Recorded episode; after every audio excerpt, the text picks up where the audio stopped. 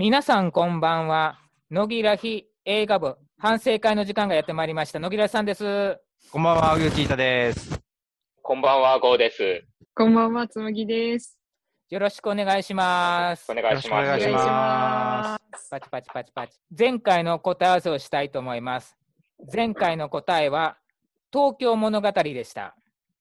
小津安二郎監督の世界中が認めた名作白黒映画のオリジナルです。今日も映画を見てきました。それでは野木らしさんから点数を言いたいと思います。野木らしさん60点です。おー、おー、うよちいたさん、とりあえず100点です。おおおすごい。ゴーさん100点です。おー。おー。つむぎ、85点です。おー、おー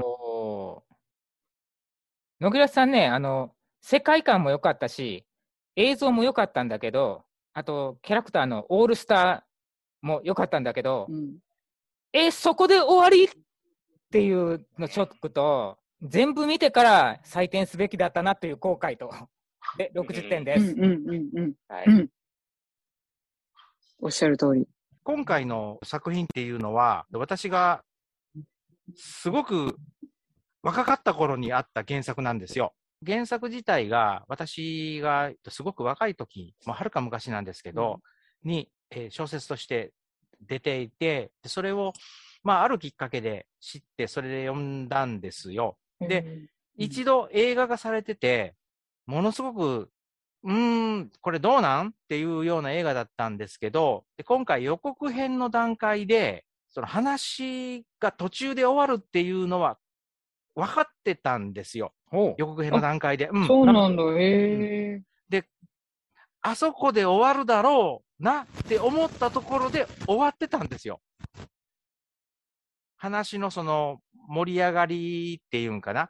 盛り上がりは今回の映画のあそこで終わって絶対にこれは第2部か後編になるかわかんないですけど、なるだろうなって思ったから、とりあえず今回は100点うんうんうんっていう点数です。うんはい。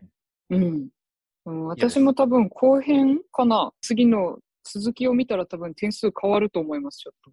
おそらく。もっと上がりそうな気がする、個人的には。うん と思っております。やっぱりあの、これから面白くなりそうだなっていうところで終わりましたもんね。うんうん。主人公が自分の、まあ、居場所と役割を本格的に築いていくっていうところで終わってしまったんで、うんまあちょっとあれでしたね。で、やっぱりあの、僕はあの、このタイトルは知ってたけど読んだことなかったんで、あの、予告見た段階で、まあなんかあの、まあこの一本で終わるんだろうなって思ってたりとかしてたんで、ちょっとまあ、いきなりタイトル、まあ映画見始めてタイトルドーンと出てパート1って書かれてる時に、えー？ってなったのはちょっとあれだったんですけれども、うんうん。やっぱりもうあの、ねえ、この物語が本当に壮大なのと、でその壮大さに見合うあの、絵ですね、やっぱり。うんあの、とにかくスケールが全部大きかったんですよね。うん。うん。で、あの、僕あの、大好きなシーンで、あの、敵が攻撃してきたところで、まあ味方の兵士が、その外に向かって走り出すところ、で、背景でうん。船が、まあ攻撃されて爆発するところがあるんですけども、そこのあの、爆発のあの、大きさが、もうあの、半端ない大きさというか、なんかゴジラが来たみたいな爆発の仕方があって、それをワンカットで見せるっていうところ、うん。あの壮大な絵とかがもう本当たまんなくて、やっぱりあの、この映画長かったんですけど、実際あの見てたら、あそこいましたもん、僕はあの中に。もう入り込んでてうん、うんなんで、これ僕の後悔は、IMAX で見なかったことなんですよね。ああ、確かに。うん Me too. もう、もうそろそろ終わりそうだったんで、割と映画館でもあのちっちゃいスクリーンだったんで、これは失敗したっていうのはちょっと思いました。うんうんうんうんうん。一番館で見たんですよ。いわゆる一番でかい。あ、じゃあ、大将さんだけ IMAX。いや、IMAX じゃないです。と、一番館で見たんですよ。一番大きい、えーうん300席か400席ぐらいあるんかな。うんで見たんですけど、画面自体は、あの、大きいので見るべき作品っていうの典型だったですね、今回の話っていうのは。でうん前半のね、話の展開が、今回の話っていうのは、陣取り合戦なんですよ。うん土地を取る、領土をひどういうふうにするかっていう。うん殿様がいて、うん。で、殿そのうんうん殿様が、うん、お前の領地、今度、あそこねって言うて、領地替えをさせられるんですよ。うん。うんうんで、領地替えをしたところが、巨万の富を排出する、ある物質うんう。んうんがあって、そのうん物質を、そこの土地をと支配することによって巨万の富を得られるっていう場所うんに、うんうんえー、と主人公があの配置換えされたんです。主人公っていうのは、うんその主人公のお父さんが、うん。が、うんえー配置換え、はい、はい。うん、されて、で、それに今年成人しますよっていう主人公が一緒についていった。うん。で、うんそこから物語がこう、転がっていくんですけど、小説の1巻、2巻、2巻、3巻ぐらいまでかな、の話がね、えっ、と、物語のそのドンパチが始まるまでがあるじゃないですか。うん。いわゆる、えーはいはいはい。はいうん領地替えをさせられて、えお前出てけって言われた方の領主の人が逆恨みではないんだけど、こう攻めてくるっていうドンパチが始まるんですけど、うん。そのドンパチが始まるまでの主人公を鍛える人、うん。実際は2人いるんうんですけど、うん2人いるんですけど、うん。そのうん。1人との訓練シーンとか、で、訓練シーンで、うんああそうそうそうそう。小説読んだ読んだ。これそうだそうだ。で、次のシーンで、あそうそうそう。暗殺者がやってきたやってきた。そうそう。こんなのこんなのっていうね、小説を私が45、4、5年ぐらい前に読んだんですけど、その時の脳の中の忘れてた記憶がブワーっと全部出てきたんですよ。もう強烈なアハ体験。うん。ううんん。うんえっ、とね、各章のエピソードをそれぞれ抑えててくれたんですよね。うん。話の展開が。うんだから、ここを抜いちゃうと、この先話の展開がおかしくななるとか、端っこの、何かな、その、ちょっとした出てくる従者の D さんと G さんがいるんですよ。その D さんと G さんがそれぞれの役割をしながら、主人公を補佐しながら、戦いながら、ゴノゴノゴノゴノしていくんですけど、それのね、道筋っていうものが、すべてその小説通りきちんと描かれてくれたっていうのが、変な脚色を入れてなかった。っていうのが、すごく良かった。うん。それと、うん。宇宙船がね、デザイン的にね、メッセージっていう映画はいがはいはい。うんうんうんうん。あれに出てきたような、なんかな、流線形っていうか、機難学的デザインっていうか、で、あのデザインはね、あの、物語の中、その小説の中では自分の脳みその脳内でしか再生できてできてなかったんですけど、それをちゃんと映像化してくれた。う。うんんそれはすごく想像してた通りだったっていうことうです。ん。そうほぼほぼ。ただ、色があんなんだったとか、あんな変なデザインだったのっていうのは、まあ、今にのデザインでやってるから、こんなんだったの、っていうのはあるんだけど、いでもね、やっぱかっこよくないんですよ。自分の中で言うと。あのデザインっていうのは。うんでもね、あの中の一つだけね、かっこよかったのがね、ヘリコプター。うんああ、はいはいはいはい。あのヘリコプターはね、ブレードランナーに出てきてもおかしくないなっていうぐらい、デザインがいや、おかしあのおかしくないですか、さすがに。いや、俺、ブレードランナーに出てきても大丈夫だと思った、うんあのデザインは。なんか、それの延長線上にあるようなデザインだった。ラピュタがすごく影響を受けたようなやつ？そうそうそうそうそうそうそう。あれだけですもんね、角張ったデザインの乗り物。あ前半、ね、なんだっけ、飛び方がすごい不思議なやつだ。うん、はいはい。うん、あ、もうトンボですよ。もろ。うん、羽ばたき方がすごくっ。あれはハエでしたけど、今度はトンボでしたね。ドーラのそうそう、ドーラが乗ってたやつ。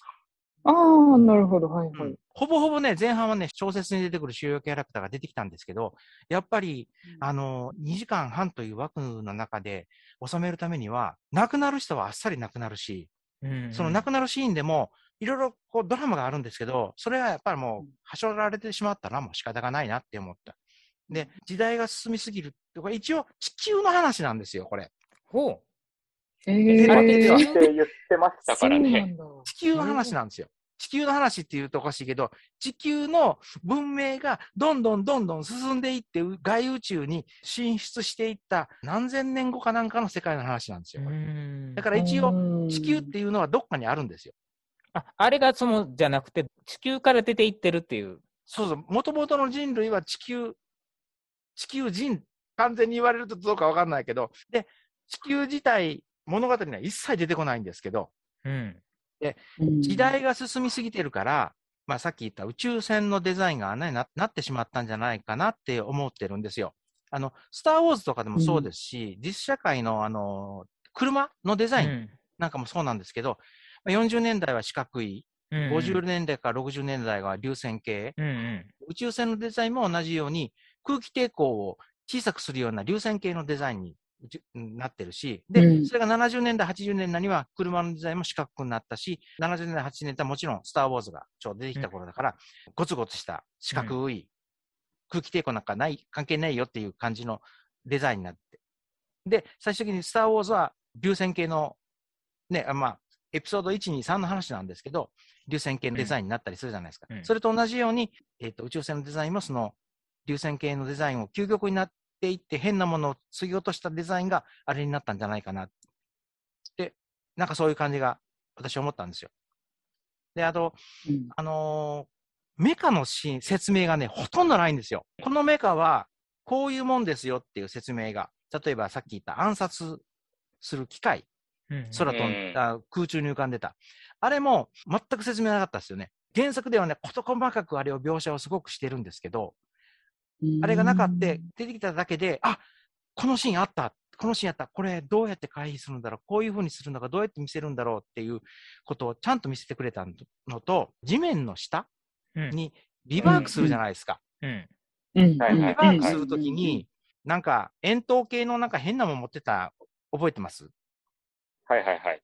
変な、あの、スイッチ入れると、うん空間を設定して、その空間の中に物が入らないようにするためのバリアみたいなもんなんだって。設定としてはね。だから、テントの中に空間ができて、上から物が落ちてきたけど、潰されなかったのは、それの影響なんですよ。それのおかげで潰されなかった。で、脱出するときにも、そのバリアの方向を一定方向にして、地上を向いてこう出てきたって。でもそれは一切見て、こういうもんですよっていうふうに余分な説明も一切なくて、そのうん話がどんどんどんどん進んでいってくる。うん。うんだからあの、うん原作の中での文字の世界の中で脳内でしかなかったものを今の時代のそのクリエイターの方が立体 3D に起こしてデザインを見せてくれたっていうのはすごく嬉しかった。で、うん役者さんも、うんと、えっ、とね、原作のイメージ通りなんですよ、みんな。えっ、と、従者の方も、主人公のお父さんも、主人公も体ができる前の少年なんですよ。原作も体ができる前の少年ちょうど大人になる一歩手前っていうような揺れ動く世代の人で、で、お父さんはあの性格そのままのお父さん。もう敵型の悪役の。あの人もね、あ、もろあんな感じ。だから、あの世界を忠実に、まあ今の技術で映画として落とし込むと、ああいう作り方しかできないかなっていうぐらいうまいこと作ってた映画でした。僕はあの、順番逆なんですけど、この映画見てから、今あの、原作本読んでるんですよ。はいはい。はい。ただ、あの、原作本自体もあの、あの、新訳版なんで、あの、昔の、あ矢野哲さんのやつじゃないんで、ちょっと違うのかもしれないんですけど、あの、やっぱり、太蔵さんが言われた通り、あの、原作読んでたら結構割と、まあ、説明的と言いますか、あの世界観のところあるんですけども、エピソードの取捨選択とか、あと割とあの、原作で書いてたあの、時系列とかもちょこちょこ入れ替えてたりするんですよね、あの映画で。わかりやすくわかりやすくするために。それが本当上手で、流れるように映画見れたなっていうのもありますし、で、やっぱり配役ですよね。やっぱりあの、主人公を、もうあの役者さんでできた時点で、この映画は勝ちじゃないですか、やっぱり。うん。はい、はい。うん。うん。あんなクソ美形な役者がなんか出てきただけで、なんかもう勝ちというか、あの、物語に説得力しか生まれないと言いますか、うんあもうこいつは主人公だし、ね、なんかもう、最終的にああなるっていうのもなんか、まあ全然わかるなっていう感じのところもありますし、で、脇の役者さんも本当なんか、まあ誰一人ミスキャストがいないと言いますか、ね、もう兵士役の人もかっこいいですし、その小説で出てくる機械とかも、なんか、すごい、あの、これこそ本当これ古典のはずなのに、なんか映像化されるとなんかすごい新鮮に感じると言いますか、ブーンってすごい良くなかったですか、えっ、と、前回のその、作られてた映画があったじゃないですか。今回のが、まあ、CG の差ではあるんですけど、復調をうまいことを表してたと思う。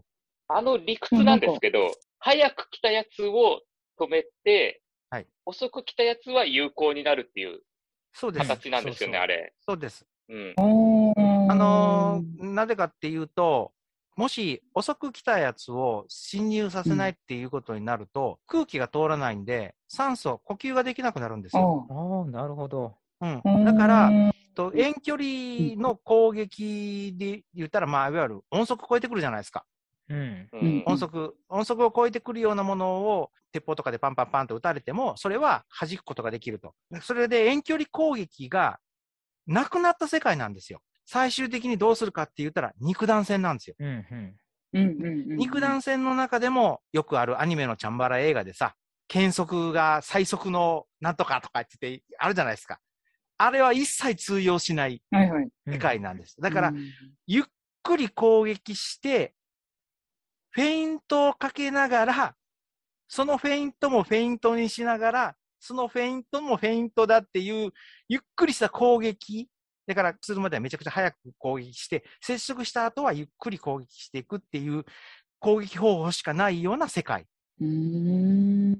だから、ただまあえ結局、なんかうん、あの、その描写自体は映像化するとやっぱり不自然になるのか知らんですけど、最後の戦いの方とかは割とあの、有効打になる攻撃も結構素早い攻撃でなってましたよね。ただなっ、てましたそ。れを、うん、不自然なのをごまかさないように、その有効打になると、あの、赤色になりますよっていう、なんか、わかりやすい四角付けしてて、あ、これ、うまいごまかし方だなっていうのはちょっと感心しましたね。ゆっくりなのが有効打になるっていうのは、やっぱり理屈としてはわかるけれども、映像化するのはやっぱ不可能だったんだなっていうのはちょっとうん思いました。うん。うん。うんあの、集団戦のシーンとかで見ると、ああ、これ無理だなって思ったもあの、うん普通の格闘シーンでしたもんね。ん。うん、普通に殴る、殴る、殴る、殴るやったもんね。うん。お父さんがあの、お医者さんの人に裏切られて、吹き矢みたいなのかな？で、ああ、えっ、と、毒だと思うんですけど、うん。撃たれたじゃないですか。うん。あれは、一応早いから、その瞬間はこう、止めてくれるけど、うんじわじわっとこう、侵食されてったじゃないですか。だんだんはい赤くなってったじゃないですか。あれは、ここで止まって、ゆっくりになっても、こう、自分のところにこう、入ってくるのだから有効になっうんたってことなんですよね。、あれ、ロああいうもロのは結局防げないんですよね。そうです。えっとね、あれ、た、確かなんですけど、ちょっと原作読んだらうん何十年前の子で、確かね、あれロケット推進なんですよ。ううんん。ロケット推進のはずなんですよ。だから、ダーンと当たったら、あの、それはうんすごいスピードで行くんだけど、そこからでも、それでもずーっと回転しながら、まっすぐまっすぐ進んでいくから、当たってるから、速度が遅くなってるんですよ。遅くなってるから、じわじわじわじわじわじわっと入るっていう。そうで、しかも、あの、体が硬いもんだから、背中に手が届かなう。いっていう。そう。そう。頑張ってこうやって腕伸ばしてるのに全然届かなかった。なんかこれは結局、すごい映像化するのが難しいって多分言われてたのもわかるぐらいに、隊長さんは多分その原作を読んでて、知ってるから映像化されたのもこうすんなりこう、あ、楽しいって受け入れられるんですけど、うん。結構固有のその物語独特の名詞とかが出てきて、うん。めちゃめちゃ初見殺しな映画なんだなって思いながら見てたんですよ。多分、これだけを最初に見たんだと、難しい。世界観がすごく壮大だっていうこともわかるし、今、あの、世に出てる大作の映画が、これの物語の影響を受けてることが多分にあるっていうのがすごくわかるぐらいにうん、いいというか、なんでしょうね、壮大な映画っていうのはすごくよくわかったんですけど、私は最初その設定がわかんなくて、うん。若干点数が下がったところがあるんです。ん。難しかった、うん。うん。できるならば、本当に後編を見て、で、なおかつその、原作も読んで、解説本みたいなのも見てから点数出したかったですね。で、もう一回見に行きたいなって思った映画でした。うんうん。ううんん。うん、しょうがないっすよ。映画の上映期間がめっちゃみ短かったでしょ。それ、うんうんうんうん。あっという間に終わったもんね。あっという間に終わったもん。うん。うんだから日本でそんなに有名なお話ではないんで、どうしてもこの上映時間になってしまったんじゃなかろうかと。うん、原作自体もそんなに有名なもんではない。うんまあ、SF が好きな人っていうのは、昔から好きな人ってのはいるから、その人たちは多分見てたとは思うけど、そういう人たちが見に行ったような映画だと思う。うんうん絶対数が少ないから、もうしょうがないんかなと思いました。僕はまだ点数が低いんですけど、それでも、いわば最初に映画作ったじゃないですか。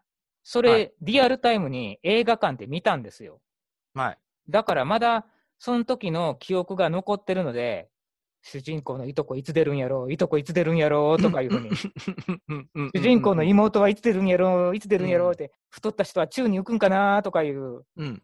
そういう期待とかもあったから、まだちょっと、その、入っていきやすかったいうのはあったね。うんうんで、あの時の映画っていうのは、あれでい完結しちゃおうってやっちゃったから、詰め込みすぎて、なんじゃこりゃこの話はっていうようなことになってしまったから、全然面白くない映画やったんですよね。うん。あの、話の流れ的にしょうがないんですけど、ヒロインの出番が少なって思いませんでした。ね、うん。そうやね。あ、確かに。まあまあ、うんまあ、まあ、あの、しょうがないんですけど、ああの、夢でしか出ねえ、出ねえ、出ねえ、うんいつ会うの、いつ会うの、最後会った、終わり。おお、そうそうそうそう。これでお前ギャラ持ってくんかってちょっと思ってしまって。なんだろう、今回はどちらかというと、お母さんがメインだったのかなっていう、ああれかなって思いました。ねこ今作についてはね。うん。うん。確かになん。かお母さんはお母さんで、こう、組織の一員として動かないといけない。で、多分自分の息子をそういう形にしないといけないっていうのそと、うんでも、うん多分お母さん自身のこう、なんだろう、愛情というか気持ちっていうのが多分ちょっと別にあるのかなって思ってて、わかんなかったんですけど、その息子を何とかしてやりたいっていうのと、組織の抗えない力っていうのに葛藤してるのかなっていうのが、こうなんか、うんなんだっけ、お母さん結構言ってませんでした？恐怖についてなんちゃらみたいな。恐れはなんとかであるみたいな、そう、そういうので、マントラみたいなのかな。うん。紛らわ。せてるのかなっていうそうそうそうそうそう。すごいその、なんだろうな。お母さんがすごい今回は印象的な作品でした。だから若干そのヒロインが霞んだのかなって思います。会えなかったしね、最後。これ、なんかすごい壮大の物語ですけど、あの話の大まかな流れは、完全にあの古典といいますか、もう昔の騎士流理譚で、高貴な人が一回外に出て、うん戻ってくるみたいな話なんで、うん割とあの、そのあたりは本当分かりやすくてよかったんですけど、で、あと、やっぱり先ほど言われてたあの、小物とかも、なんかあの、使い古された感といいますか、なんか日常使いしてたんだろうな、これみたいな感じで、なんか、本当特別なみ道具ですよ、これはみたいな感じで出てこないあたりとか、もうなんかすごい、やっぱり、あの世界に没入させてくれるというか、そういったところでうん、本当上手でしたし、で、な、なんでしょうね、これ本当なんか本当見終わった後にすごい良かったとしか言えなかったんですけど、うん、なんだろう。あとなんか、一個一個の、なんか、絵がかっこいいと言いますか、それこそあの、うん。一番上の殿様のこの絵舞台が、出撃する前に雨が降ってる中で、額になんか一気にあなんかあつけられたところ、あったじゃないですか。やってた。うん。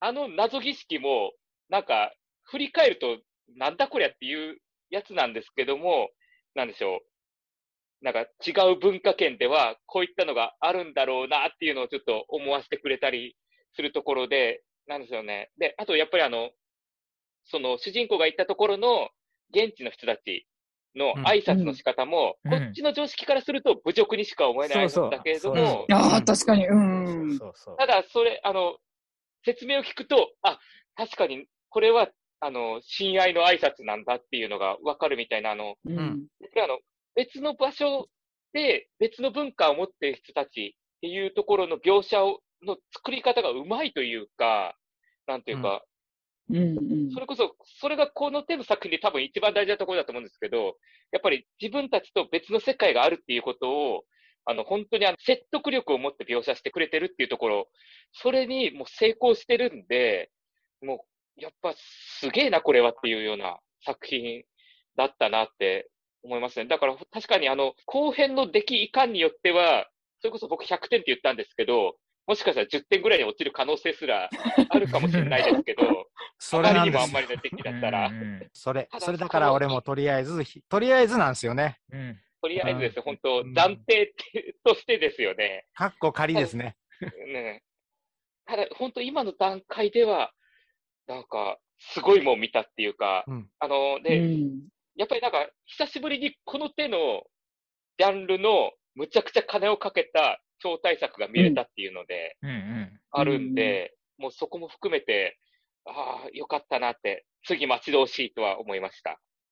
いろんなところに今回は風呂敷をバーッと広げて、うんうん。うん。さあ、さあっていうところで終わってる映画だから、うんうん期待はね、上がりすぎるとちょっと怖いかなって思いながら、次回作をちょっと私待ちますね。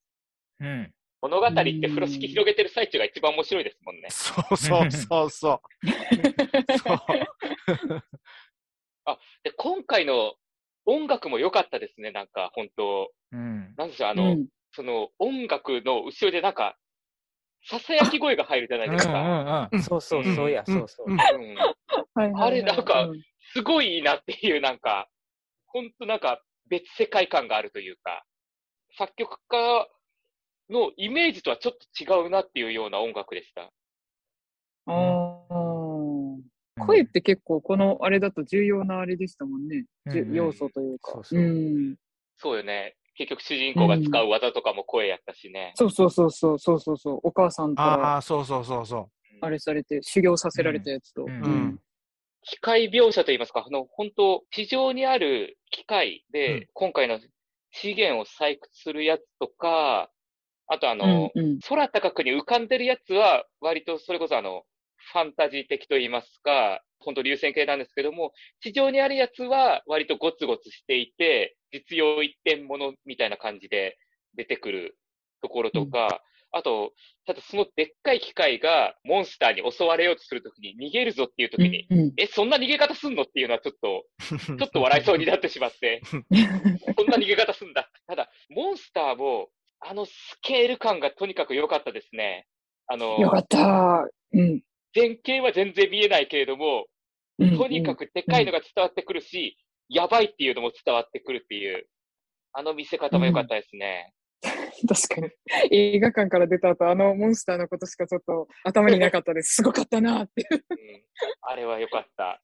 すごい良かった。うん後半の話なんですけど、はい。はい後半ねいきなりお祭りになったじゃないですか。それまでは人物関係とか、人と人とのその何、礼儀作法がどうのとか、訓練がどうのとかになってたんだけど、はいはいうん後半になった途端に突然祭りでワッショイになったじゃないですか。ドッカンドッカンってあれうん絶対花火やなと思って。打ち上げ花火や、ヤッホー言いながら玉やと思いながら、あれ後半ずっと見てたんですよ。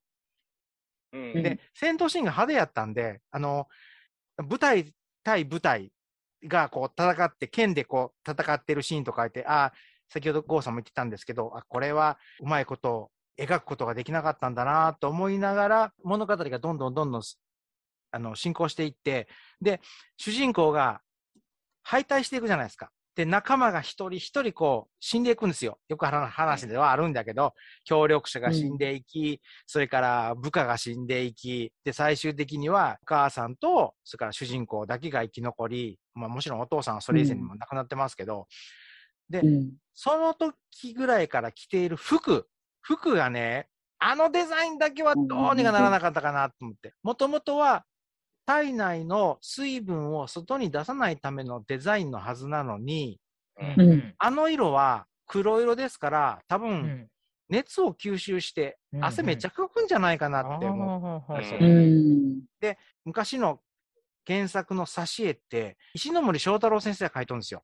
へあの絵でイメージが私できてたもんで、え、黒色？って思ったのと、それと、その、石ノ森章太郎先生の挿絵を見て、感激した竹宮恵子先生が、私が思う主人公はこれって書いてる絵があるんですよ。その絵を見て、もう、二人ともね、白いスーツなんですよ。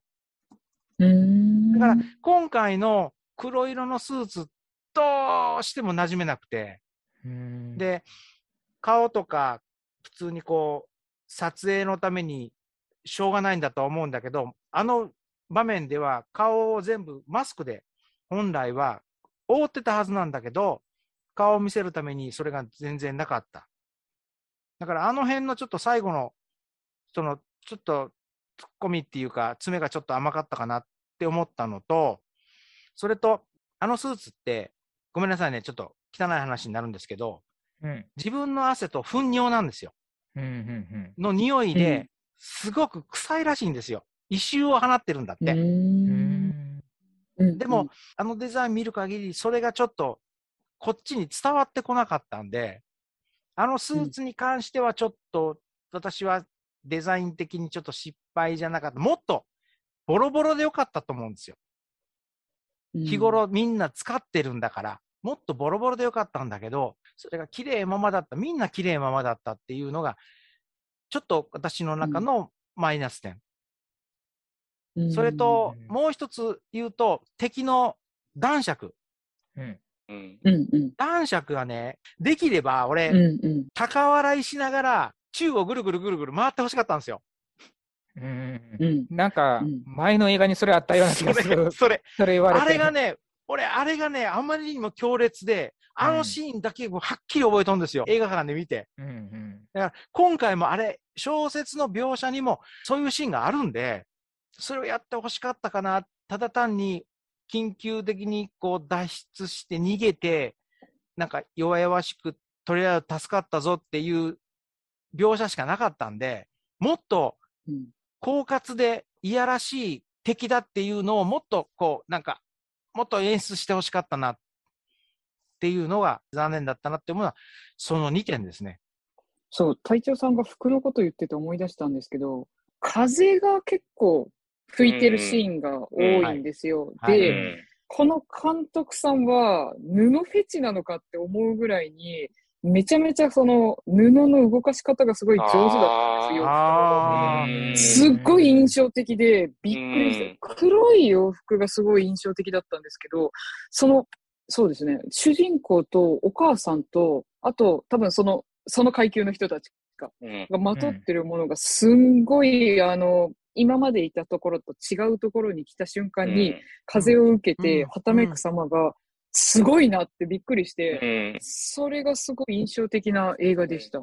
風は印象的な映画だったな、これ。確かに。うんうん常に吹いてるもんね、風う。ん。そうです、そうです。うん。で、こんなに風と服を使って、美しくこう、画角で表現するのがすごいなって思った覚えがあります。うん。で、あとちょっと、最後、おーってなったのが、うんうんあの、主人公に協力してくれた調査員といいますか、いたじゃないですか。うん。うん。で、あの人が、主人公を逃がした後に、それこそあの、音を出す機械うんを設置して、両手にピッケル持って、なんかをしようとしていたって。うんうん。うん。でうんうん見てる段階では、うんうんこの人一体何をしようとしてるんだって、音を出す機械でモンスターを呼び寄せて、敵を一掃するだけならお前逃げなきゃいけないのに、なぜピッケルを持って身を出してるのってう。ん。で、結局それが分かんないまま話は流れていくじゃないですか。でうんうんうん最後の最後に主人公が目撃する光景で、うん。現地の人がモンスターにピッケルを持つけて乗ってるシーンが映されるんですよね。うんうんで、あ、こういう風にしたかったんだって。で、うん。しかもあの、ただひたすら怖いって描いてたモンスターを乗りこなすうん奴らだっていうところで、うん。なんですよ。う。ん主人公は本当完全に別の世界に来てしまったんだなっていうところを、もう、A 一発で描写させて、しかもあの、伏線といいますか、そういったところも回収させていくっていう。あ、で、これ主人公、これからこういうのも得得していくのかなっていうところで話が終わってしまうんで、早く次見せろってなるんですけれども、いや、なんか、本当あの、終わり方としてはなんか本当に上げて上げて風呂敷広げまくって終わるっていうので、なんか、すごい良かったなっていう感じでしたね。うん。あの、なんか、割と話的にはあの、締めっぽく終わっても良かったような気がするんですけれども、これからの展開ちょっとワクワクするというか、うん。で、あと最後主人公が、あの散々予知夢を見てきたけれども、それをあえて覆すっていうところで、こちらとしても、やっぱりこれから話どう転がっていくんだっていうのが全然予測できなくなったんで、そのあたりもやっぱ、もう早く続編作ってくれて終わったところで、本当なんかね、逆にこれが大こけしていて、ここで終わっていたらどうするつもりだったんだ、これっていうような感じで、映画でもあったなというのは確かに。うん。ありますね。いや、これで終わってたら暴動ですよ、もう。うんいや、あのね、その、で、ピッケルを出した瞬間に、この人、んなんだって思ったけど、それ完璧にネタバレになると思ったから、俺、あえて言わなかったんですよ。あ、あ、そうそうそうって思うシーンではあるんで、前の映画見てるから、あ、やるぞ、やるぞ、やるぞって言ったら、あっていう感じやったけんうね。ん。へーまあ、今回、あの、役者陣も良かったですね。あの、父ちゃん殺しにかかる人が途中でいなくなってしまう。まあ、大体今回いなくなってしまうんですけど、ほとんどの人が。はいはい、そうです。うんまあ、あの人もうん結構好きな俳優さんやったんで、いなくなって悲しかったんですけどうね。ん。うん。うん、今回、他の映画でヒーローものに出ているっていう人がやたら出てるんですよね。うん。うん。それは全然主俺は分役級でしかんないですたね。スター・ウォーズ、アベンジャーズ、ガーディアン・オブ・ギャラクシー、スパイダーマうン、ん。アクアマン、うん。とあと、レッドクリフ。あ私。最後のその主人公が自分の予知夢を変えた時に、その決闘の前にヒロインに声をかけてなんか聞こうとしたんですよ。でも、何でもないって言って終わったんですけど、あれって何を聞こうと思ったんだろうと思って。それはそれ、次回のお楽しみじゃないですおか。それでは皆さん、さようなさようなららさよなら。